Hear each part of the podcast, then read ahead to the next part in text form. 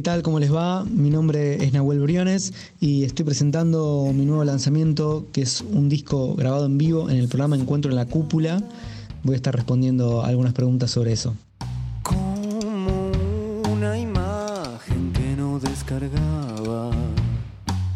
Mayo de 2018 me convocaron para formar parte de una de las emisiones de Encuentro en la Cúpula con muy poco tiempo entre la invitación y la grabación del programa.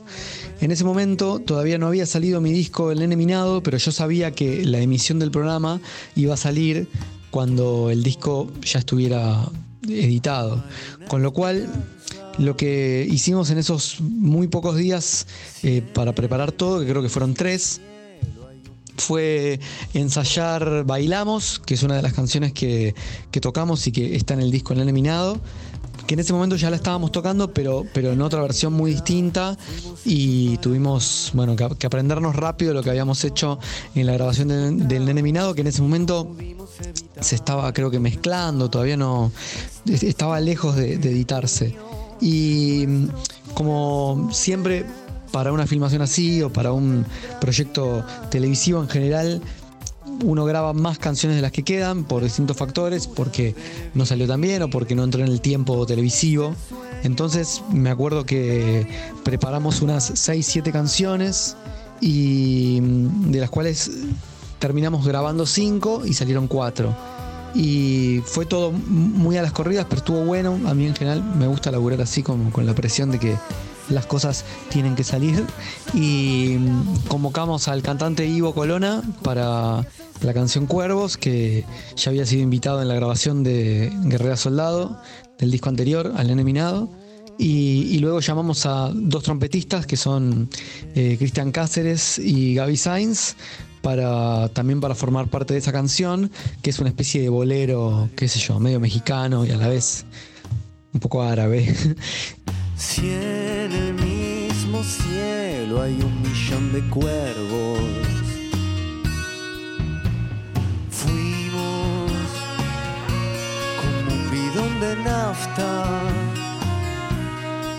Quisimos llevar a la, puesta del, programa de televisión como de algún modo los highlights o los momentos más eh, teatrales de la presentación de las presentaciones que veníamos haciendo en vivo en boliches, en pubs y en, centros culturales. Bueno, de la, la verdad que quedamos muy conformes con, lo que grabamos ese día.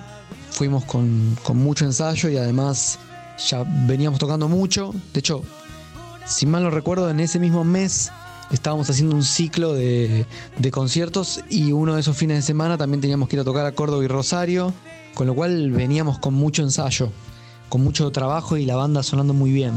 Así que después, eh, en este momento como de, pandemia y de cuarentena, empecé a, escuchar archivos y grabaciones y cosas que tenía para ver si algo de eso podía, podía hacer un lanzamiento, podía subirse a alguna otra plataforma y no solo a YouTube, que si bien yo soy medio fan de YouTube, tiene eso de que nada, sí o sí tiene un video, podés escucharlo en YouTube Music, pero todavía no está tan popularizado en Argentina.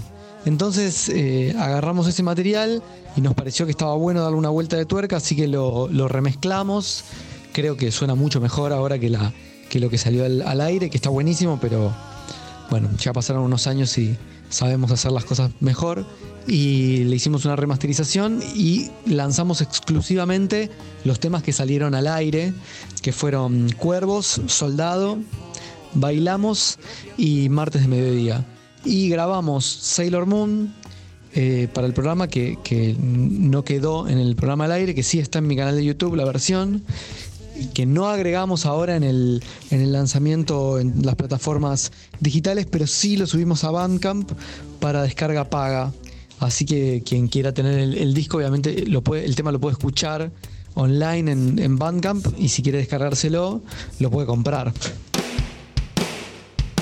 El mejor mago vive con su mamá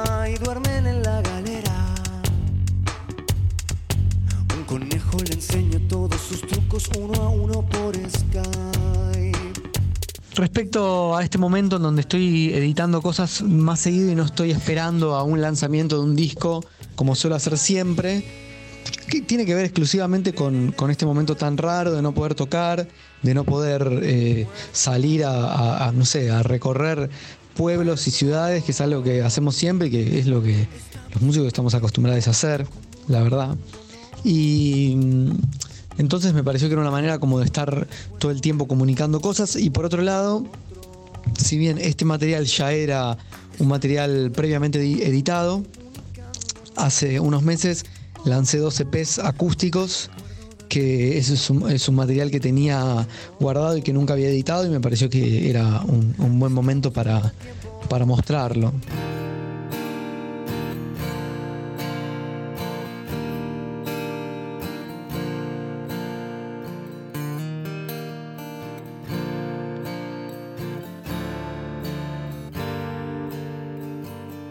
Yo sabía que el piso se movía, pero me gustaba igual.